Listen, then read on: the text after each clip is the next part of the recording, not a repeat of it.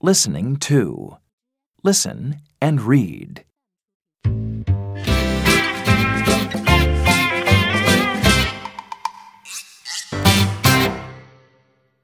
Hello, my name's Rosie.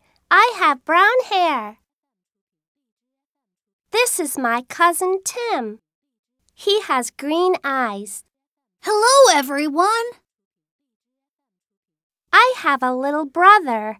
His name's Billy. He's two. He has curly hair. This is Billy's bedroom. He has lots of teddy bears. Where's Billy? Is he under the bed? No, he isn't. Look, this isn't a teddy bear. It's me, Billy!